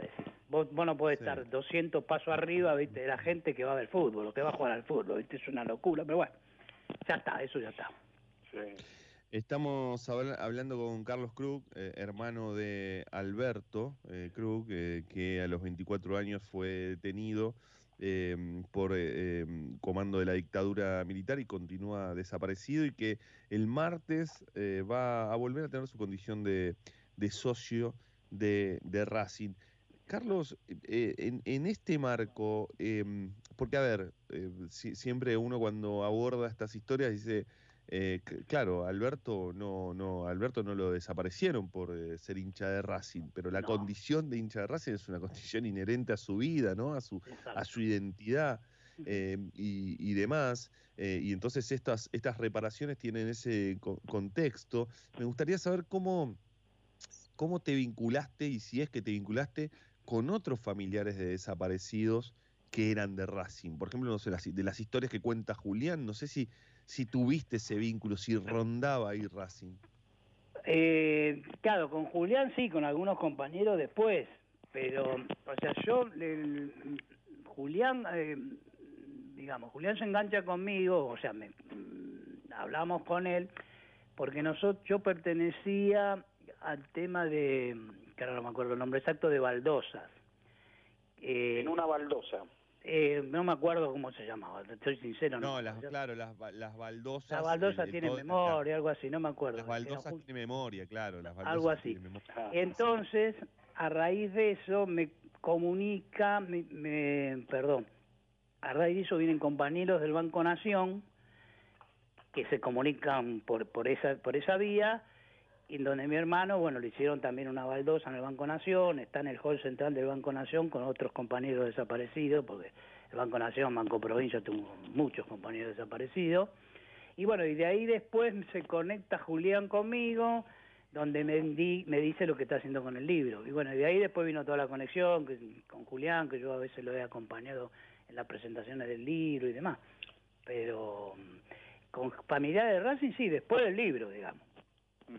Eh, Carlos, eh, este martes te me restituyen el, el, carnet de, tu hermano, ¿verdad? El, el, carnet físico de él, ¿lo, lo, lo, lo, guardaste durante algún tiempo? no, vos sabés que tengo el carnet de mi viejo, y el carnet de mi hermano no lo pude encontrar. Yo no sé si fue que él lo tenía en el momento que, que fue secuestrado, sí, porque le pregunté también a, que, que que era la novia de mi hermano, tampoco ya lo tiene. La única posibilidad que creo yo habrá sido ese. Como él tenía el carnet, ¿viste? Fue el día del secuestro, tenía el carnet y bueno, nunca más. Pienso, ¿eh? no, no, no te lo puedo afirmar. No, no, no, lo busqué por todos lados. Sí, mirá que me mudé varias veces, pero lo busqué, lo busqué, no, no hubo caso. Mucho tiempo. pero no, no, el de mi viejo sí lo tengo. Y no puedo tener, tenía el mío viejo, el de mi viejo y, y el de él no, no hubo caso. ¿Y, cuál es el registro más intenso que recordás junto con él en el cilindro? En el cilindro, y bueno, fue cuando fuimos a ver el partido de Racing con el Celtic. Perdón, Racing Nacional y después Racing Celtic. Claro. Nosotros éramos, chicos. Porque Racing el Racing Nacional por Copa Libertadores, claro. El Racing Nacional, Copa Libertadores, y Racing Celtic por la Copa del Mundo. Y ahí también, porque nosotros con Racing Celtic, estábamos los dos, porque mi viejo era eh, corredor de seguro. Entonces se recorría toda Argentina. Y peronista también. Y peronista, por supuesto. Eh, ¿Y qué pasó? El tema fue que mi viejo estaba en Mendoza, con mi hermano y yo fuimos a sacar la entrada para los dos, lo que menos pensamos que mi viejo iba a venir, ¿viste? Llama por teléfono de Mendoza avisándole a mi vieja que venía a la cancha. Te imaginás que tuvimos que salir corriendo otra vez a Avellaneda a buscar la entrada, rogando que que hubiera. Por eso me, me acuerdo de esa situación que fue terrible, porque digo, no consigo la entrada, mi viejo nos mata. Y esa es una, Nacional es otra, cuando salimos, cuando fuimos a La Plata, que Racing se clasificó campeón en La Plata, que empatamos 1 a 1, 0 a 0, no me acuerdo, que ahí sí fuimos con mi viejo. Esas fueron los... Después mi, mi hermano era mucho más eh, calentón que yo. Mm. no era de pelearnos, nosotros no nos peleábamos con nadie, ¿viste? En la cancha ni siquiera estuvimos en, la, en lo que hoy la guardia, en la guardia imperial tampoco estuvimos, porque en la época que nosotros éramos veintipico de años, no, menos, entre 20 años, 18, 20 años. Y, además iban a ver, perdón, y además iban a ver a San Telmo, si no mal no recuerdo, ¿no? A San Telmo sí, porque ese es mi segundo equipo, digamos, porque mi viejo jugó en San Telmo lo que eran las cuartas especiales, qué sé yo. Entonces íbamos a ver a San Telmo y bueno, también me di el lujo de ver a San Telmo en primera división. Claro. En primera división que le ganamos a Boca 3 a 1. ¿Lo, llegaste a ver a Corbata en San Telmo? Sí, el primer partido que jugó, sí, en la isla, no sabe lo que era la isla, la isla, y jugaba con la número 10. Y la, la, isla, bueno, la cancha de San Telmo, la isla repleta, todo podía ver a Corbata, imagina que de San Telmo siempre éramos lo mismo. Y, Pero ese día sí fue eh, emocionante. Jugó un tiempo, no me acuerdo la cantidad de meses que jugó. San Telmo yo lo veo. La, la, la, última de, de, de mi lado. Eh, ¿En qué momento empezó a, ponerse en tu cabeza la idea de, la restitución del carnet? Eh, ¿Fue algo que duró mucho tiempo o en algún momento se, se te ocurrió, y hablando con, el resto de tus compañeros y demás surgió, pero era algo que durante, mientras volvías a la cancha, ¿no? ¿tardaste en volver a la cancha incluso con, con Alberto desaparecido? Sí, sí, tardé, la verdad que tardé, porque o sea, no lo mismo me pasó con la ESMA, ¿viste? Mi hermano fue secuestrado y terminó la ESMA, ¿viste? Eh, lo mismo me pasó con la ESMA. Yo llegaba hasta la ESMA y no podía entrar. Y en la cancha, no es que iba a la cancha y no entraba, sino que directamente no iba. Habrá pasado un par de meses, después sí, ya después eh, después se me fue pasando, pasando y bueno, ya fui a la cancha, ¿viste? Que es lo que vos decís de Racing, ¿viste? Bueno, es Racing. Y no, podía dejar de lado ir a ver a Racing y siempre pensando en mi hermano, ¿viste? Una vez que me dieron el libro, no te imaginas, yo veía lo del libro y bebía a mi hermano en la tribuna de local, ¿viste? ahí abajo donde para la, donde está la guardia. Así que, pero el tema de la restitución de carne, eh, no, eso te soy sincero, hace mm. muy, no muy poco, pero digamos, a raíz del libro sí ya, tuve la idea, digo, no sé, podrá hacer algo, aunque sea que te den un diploma, algo, no sabía que era mm. todo esto, ¿viste? Que lo comenté con Julián. Y esto en el año, no me acuerdo si fue en 2020, creo ahí nos juntamos estos socios eh, para hacer una nota al club. Y bueno, y ahí lo tomó el departamento de socios, bueno, hizo un laburo de la, puta madre, ¿no? Porque todos los compañeros detenidos desaparecidos, en principio en el libro eran 11 y aparecieron 45. Imagínate en todos los clubes lo que debe ser, ¿no? Sí, sí, sí. José Abdala, Alejandro Almeida, José Amigo, Luis Avelino, Diego Beigerber, Hilda Brusone, Jorge Cafati, Álvaro Cárdenas, Olga Cepeda, Jacobo Chester, Enrique Covacho, Oscar Covacho, Liliana Corti, Armando Croato, Lucía Culén, eh, Gustavo Dikovsky, Mario Díaz, Pablo Dorigo, Jorge Elischer, Diego Ferreira, José Flores, Eugenio Daniel Gallina, Eugenio Félix Gallina, Mario Gallina, Luis García, Ricardo García, Silvia Goni, Dante Guede, Enrique Juárez, Gustavo Juárez, Alberto Cruz, Luis Laporte, Osvaldo Maciel, César Maza, Carlos Mujica, César Nieto, Heriberto Ruggeri, Roberto Santoro, Miguel Escarpato, Daniel Shapira, Delfor Soto, Luis Steinberg, Jorge Schneider, Mauricio Villalba y Oscar Salazar, presentes ahora y siempre, serán socios. bueno, volverán a tener la condición de socios de Racing eh, el martes y ahí estaremos, Carlos. Bueno, bueno, yo estoy súper agradecido, ¿no? Que, los medios, que, vayan y hagan, sobre todo de esto de que siga el tema de memoria y verdad y justicia, yo estoy a full con eso. Eh, a mí es lo que más me interesa, ¿viste? por supuesto los compañeros que se han reconocido, obviamente, pero eh, lo principal es eso, en este, en este momento que estamos bastante flojos. ¿eh? Te mandamos un gran abrazo. Bueno, gracias a ustedes por haberme llamado y que sigan los éxitos en el programa. Te abrazamos, un abrazo enorme. Hasta luego, muchas gracias.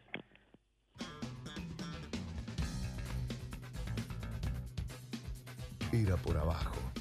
Viernes de 20 a 22 en la 1110. Hola, soy Gabriel Mesa. Para reperfilar las dudas y las deudas, lo mejor es un plazo fijo de humor. Sumate a la sexta temporada de Vivir de Risa, entrevistas, acústicos y el mejor humor a la carta. Aquí, en la 1110. La mejor inversión para que no se pierda el interés ni el capital, que es la risa. Conectate con la ciencia jugando y aprendiendo en familia. El Planetario tiene propuestas para todas las edades, que van desde actividades para armar y colorear hasta podcast de entrevistas y curiosidades astronómicas. Ingresa a las redes del Planetario en Instagram, Facebook, Twitter y Spotify o a www.planetario.buenosaires.gov.ar y descubrí el universo desde casa. Buenos Aires, 1110. Puertas abiertas. Así se escucha tu ciudad. La 1110. Tu ciudad. Tu radio.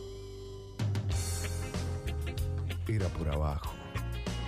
Todo sobre el deporte local, nacional e internacional. En la radio de tu ciudad.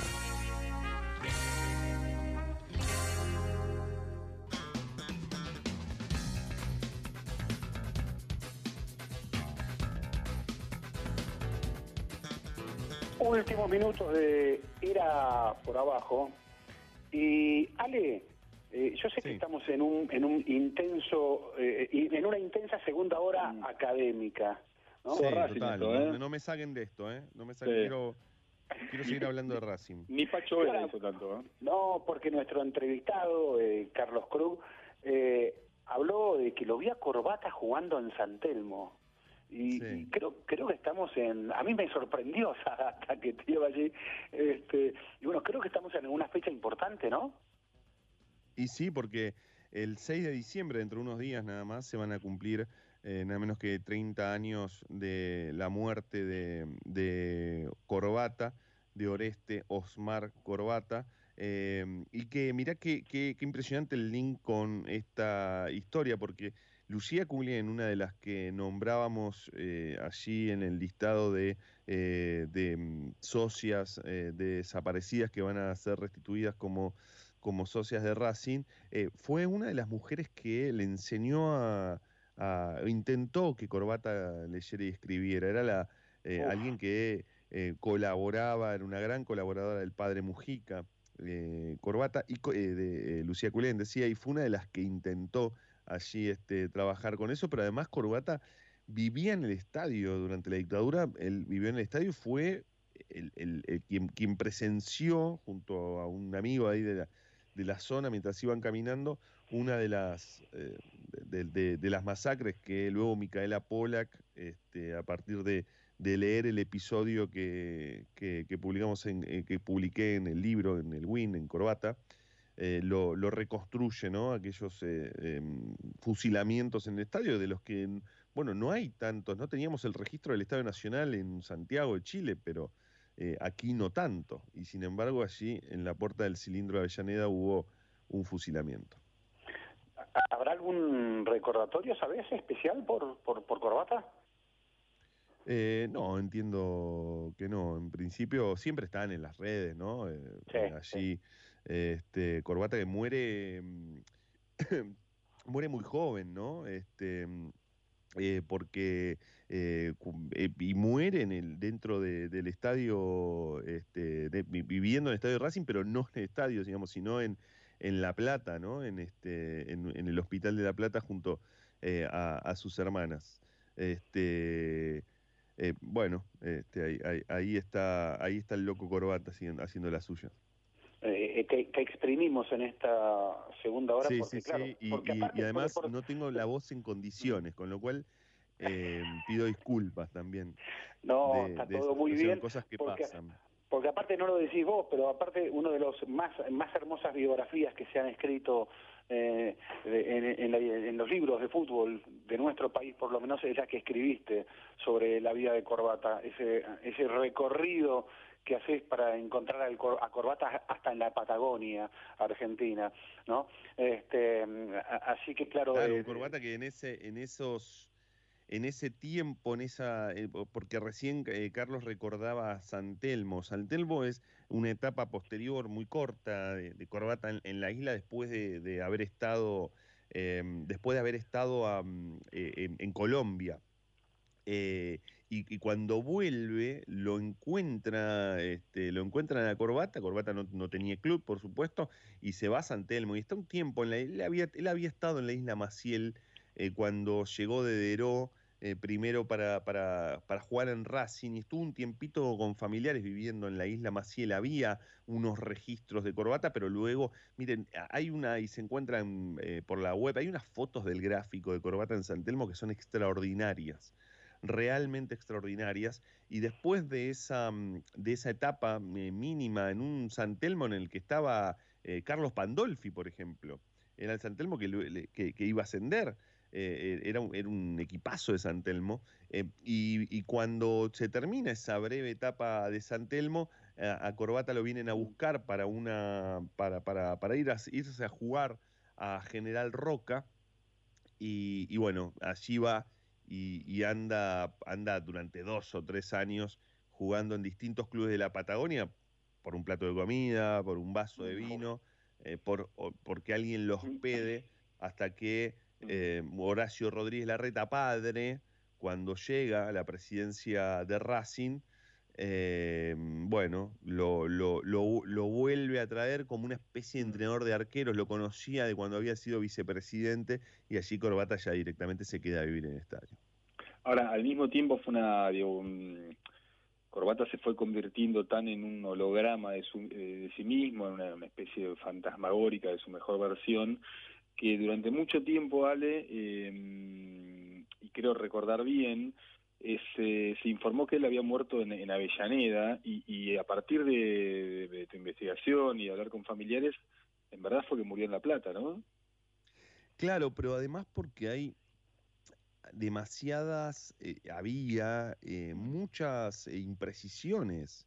Eh, Corbata se decía que había nacido en La Plata, por ejemplo, y, Corbata nace en un pueblo de la provincia de Buenos Aires. Luego sí se va a La Plata cuando, cuando muere el padre, cuando era muy chico, se va eh, con la madre a vivir eh, allí en La Plata junto a sus hermanas.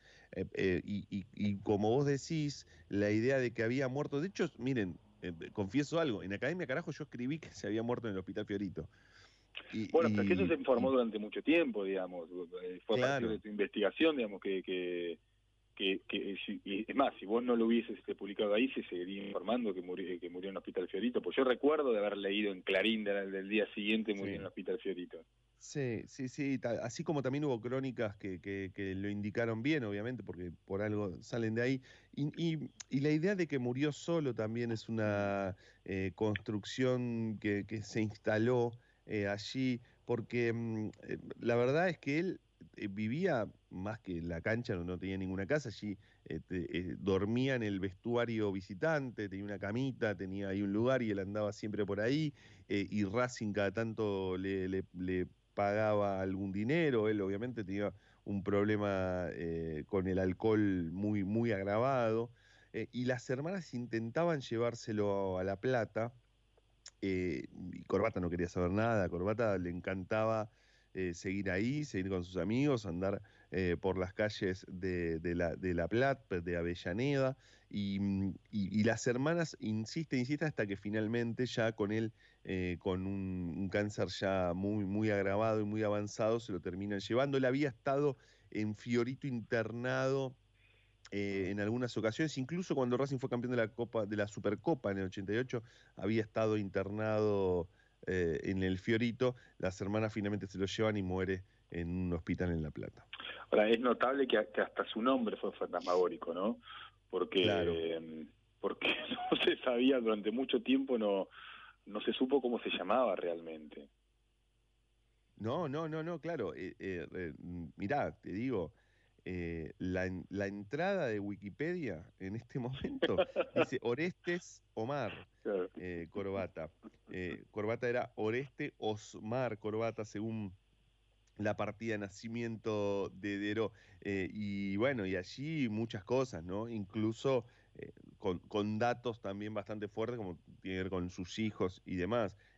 son esos personajes que se fueron relatando también a partir de de las crónicas, de lo que él mismo recordaba o no recordaba, eh, y entonces esa imprecisión, porque vos sabés que en Colombia, por ejemplo, él daba entrevistas y decía, ¿usted dónde nació? ¿Viste? Eh, eh, llegaba un jugador en un jugador a Colombia y la primera entrevista era datos esenciales, ¿no? O sea, zurdo derecho, ¿dónde nació? Y él repetía en La Plata. Estimado. La propia palabra es difícil este claro. debatir, salvo que, bueno, aparezca en su acta de nacimiento. Salvo que aparezcan los documentos.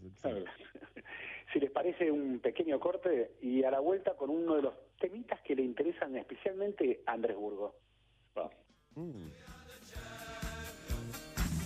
Eh, Alejandro Wall, Andrés Burgo están escuchando lo que yo estoy escuchando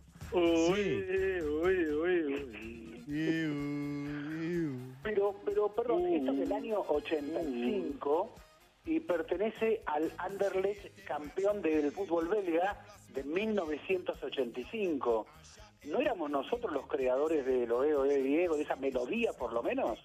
No, no, no, no, no. Yo, yo tenía que eran los, los italianos, ¿eh? que, en, el Mundial 90 eh, los italianos cantan Oe, Oe, Diego, Diego, y, lo que sí recuerdo es que mm, apenas termina el Mundial 90, la hinchada de Lanús, eh, Lanús asciende a Primera División jugando una final contra Quilmes, y cantan con poca rima, pero cantan entusiasmados por lo que habían escuchado en el Mundial 90, Oe, Oe, Oe, Lanús, Lanús. Pero ahí yo creo que es la primera vez que se, se canta en, en Argentina este Oe, Oe, y estaba inspirado en el Mundial de Italia 90. Lo que no sabía es que venía de Bélgica. Sí, a ver, quiero, quiero decir que nos enteramos de esto eh, gracias a un colega amigo de la casa, chileno, alemán, él, eh, estamos hablando de Javier Cáceres, porque eh, Javier nos traslada esta curiosidad, ¿por qué? Porque murió el compositor, el creador belga, una persona que es músico medio conocido en belga, en Bélgica, apodado Yo-Yo, eh, y, aquí en el Anderlecht, el Anderlecht le pidió, se ve en el año 85, ya estaban por coronarse campeones, y le pidió entonces si tenía una melodía para, para acompañar el título, y así fue que surge esta canción. Como falleció esta semana este personaje, bueno, así nos trasladó la, la curiosidad.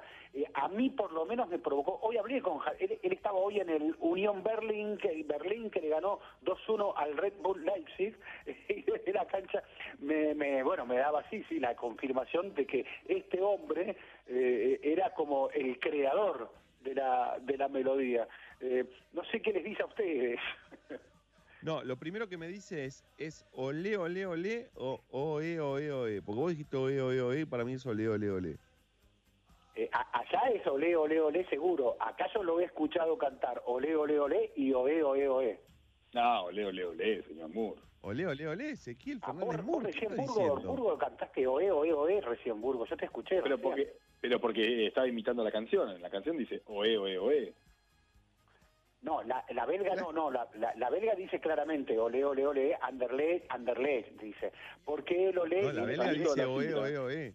Viene, viene tal vez por la tradición del olé, el olé famoso futbolero, el olé de los toros, y que dicen alguna vez que la primera vez que se escuchó en una cancha fue, en, si yo no me equivoco, en México, no sé contra, contra quién jugaba River. En Brasil, contra Garrincha. Claro, es que fue, fue Garrincha estaba bailando a Bairo, a Federico Bairo. Exactamente. En un partido entre el, entre el Botafogo y River en el 58 y como tiene mm, mucha cultura taurina México y, parecía que lo estaba bailando como un toro, le empezaron a cantar ole ole. Y ahí y supuestamente ahí empezó digamos esta cuestión de bueno que destapa el, del único diario deportivo de, Argentina este tiene su nombre a partir de ahí un delantero brasileño bailando un defensor argentino. Estimados llegamos a las 22 eh, Pepe Albornoz, un abrazo allí en la operación técnica, Mauro Suárez en la coordinación, Santiago Salton, Rodrigo Caregari en la producción, eh, Andrés Burgo, Alejandro Bores, Ezequiel Fernández Murs. Nos despedimos hasta el próximo viernes de 20 a 22 con más Era por Abajo. Buen fin de semana, estimados. Abrazos.